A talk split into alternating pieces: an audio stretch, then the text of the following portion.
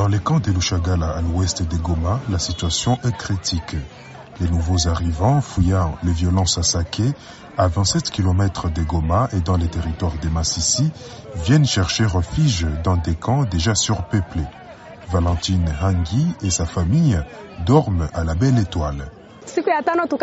Le matin du mercredi, nous avons appris que la M23 venait de prendre la cité de Sake.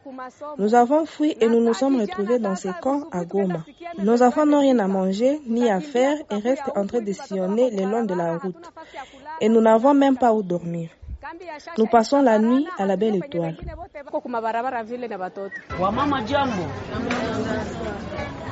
Les autorités locales sont confrontées à un défi majeur pour répondre à cet afflux de déplacés.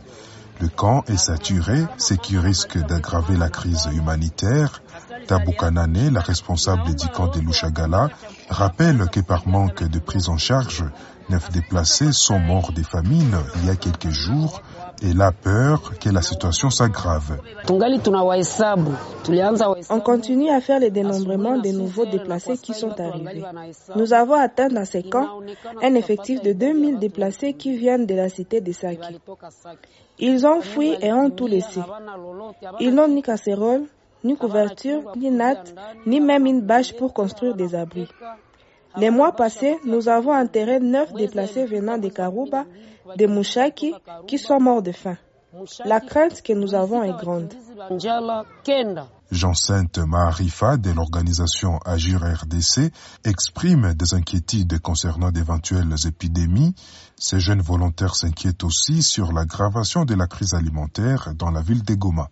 Pour ces gens, je crains euh, qu'il y ait des épidémies, le fait qu'ils ont qui sont arrivés et sont logés maintenant dans des églises, dans des écoles. Vous pouvez trouver même 300 ménages avec seulement deux toilettes.